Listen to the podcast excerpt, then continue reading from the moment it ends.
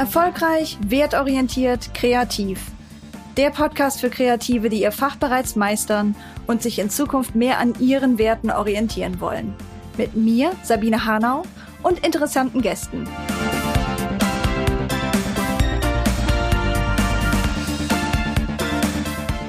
Hallo und herzlich willkommen bei einer neuen Folge Haus raus. Und heute geht's wie versprochen um Preise erhöhen. Letztes Mal, vor circa vier Wochen, haben wir das Thema Häppchenweise behandelt, nämlich wie kannst du einen Häppchenservice gestalten, der preislich und in der Dauer super easy ist, wenn deine Kundschaft dazu Ja sagen soll und es dir dadurch leicht macht, neue Kundschaft zu finden, die sich vielleicht auch für eine längere Zusammenarbeit interessieren würde.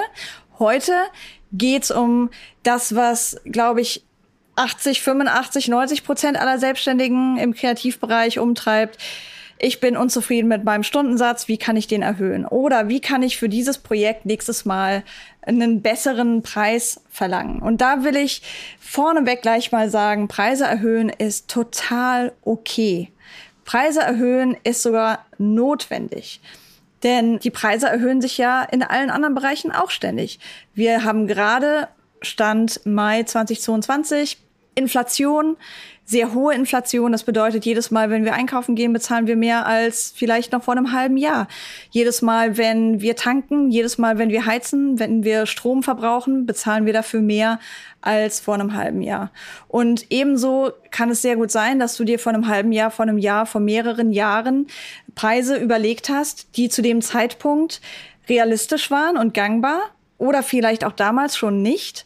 Und du jetzt schon längere Zeit überlegst, Mist, ähm, wie hebe ich meine Preise eigentlich jetzt so an, dass ich davon gut leben kann? Nicht nur gerade so, sondern gut. Denn unsere Leben verändern sich ja auch. Wir werden älter, wir haben andere Bedürfnisse, wir brauchen vielleicht plötzlich eine bessere Matratze, einen besseren Arbeitsstuhl, bequemere Schuhe. Wir haben vielleicht auf einmal Kinder, die wir früher nicht hatten. Oder es gibt in der Familie Krankheit oder andere Umstände, die dafür sorgen, dass unser Bedürfnis finanziell abgesichert zu sein, sich auch verändert. Aber ganz unabhängig davon, ob es eine externe Rechtfertigung dafür gibt, dass du deine Preise erhöhen solltest, die Wahrscheinlichkeit ist hoch, dass du es tun solltest. Sehr viele Kreative in Deutschland sind finanziell prekär beschäftigt und sehr viele von uns verdienen nur sehr, sehr wenig Geld. Aber die Frage ist natürlich für viele, und deswegen tun sie das auch nicht, ihre Preise zu erhöhen, wie kriege ich das hin, ohne meine Kundschaft zu verprellen? Und da gibt es natürlich jetzt keine One-Size-Fits-All-Antwort drauf. Aber was ich dir heute mit auf den Weg geben will, ist das. Wenn du etwas an deiner Arbeit oder Arbeitsweise verbesserst, dann rechtfertigt das eine Preiserhöhung. Wenn du besseren Kundenservice anbietest durch bessere Erreichbarkeit, eine bessere Website, klarere Kommunikation, besseres Projektmanagement, zusätzliche Betreuung über das absolut Notwendige hinaus, Bereitschaftsdienst in irgendeiner Form, so dass du zum Beispiel sagst, okay, meine Kundschaft denkt ohnehin, dass sie mich jeden Tag mit Aufträgen kontaktieren kann, dann machen wir das eben so. Ich habe quasi eine Art Service-Level-Agreement, dass ich innerhalb von sechs Stunden, zwölf Stunden, drei Arbeitstagen oder was auch immer für dich realistisch ist, darauf antworte und das umsetze. Das ist eine neue Form des Kundenservice, die du anbieten kannst oder eine verbesserte Form des Kundenservice und das verdient einen höheren Satz, ob das jetzt dein Projektpreis ist oder dein Stundensatz. Ähnlich ist es, wenn du in der letzten Zeit dich äh, weitergebildet hast und jetzt neue Dinge weißt, die du früher nicht wusstest, wenn du neue Tools beherrschst, die du früher nicht beherrscht hast. Das ermöglicht dir sehr einfach einen höheren Stundensatz zu rechtfertigen, denn deine Kundschaft profitiert ja auch davon und bekommt jedes Mal, wenn sie dich beauftragt, mehr als früher. Und auf diese Art und Weise möchte ich dich ermutigen, an die Preiserhöhung ranzugehen. Schau dir an, was steht auch in der Zukunft an für dich? Gibt es Punkte, wo du sagst, ja, da kann ich sagen, meine Kundschaft hat einen Mehrwert und deswegen sollte sie auch mehr dafür bezahlen. Machst du aktuell Sachen, die vielleicht dich zu einer Art Influencer in, in deinem Bereich machen?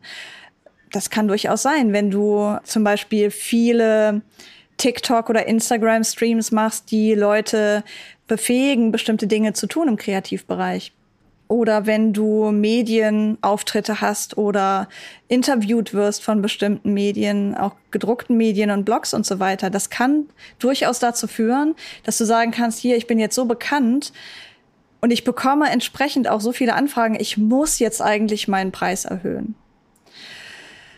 Andere Aspekte, die du nutzen kannst, um deine Preise zu erhöhen, sind ganz einfach die alltägliche Arbeitserfahrung, die du machst.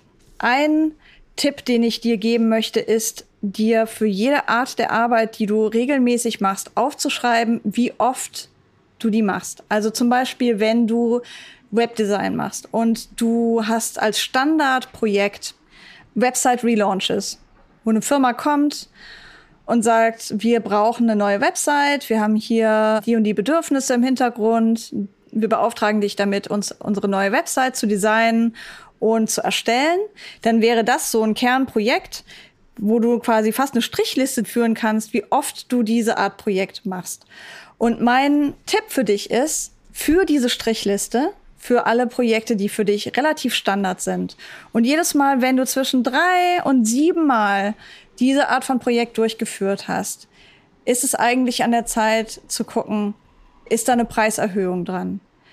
Denn diese Erfahrung, die zahlt sich auch für deine Kundschaft aus. Nicht nur hast du schon ganz viele Dinge erlebt und gesehen, die du referenzieren kannst, während du für diese Kundschaft arbeitest.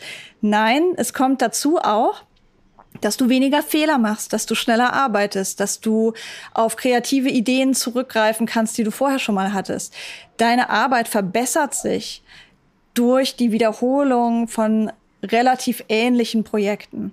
Und wenn du dich fragst, wie hoch sollte deine Preiserhöhung aussehen, ich habe mal gelernt, zwischen 20 und 30 Prozent ist okay. Ich wollte es nicht glauben und habe das selbst angewandt auf meine eigene Arbeit. Und siehe da, jedes Mal, wenn ich 20 bis 30 Prozent im Preis hochgegangen bin, ist nichts Negatives passiert. In der Regel ganz im Gegenteil. Mit jeder Preiserhöhung haben wir bessere Kundschaft an Land gezogen und oft sogar mehr Kundschaft. Und damit entlasse ich dich in die nächsten zwei Wochen, bis wieder ein neuer Podcast rauskommt.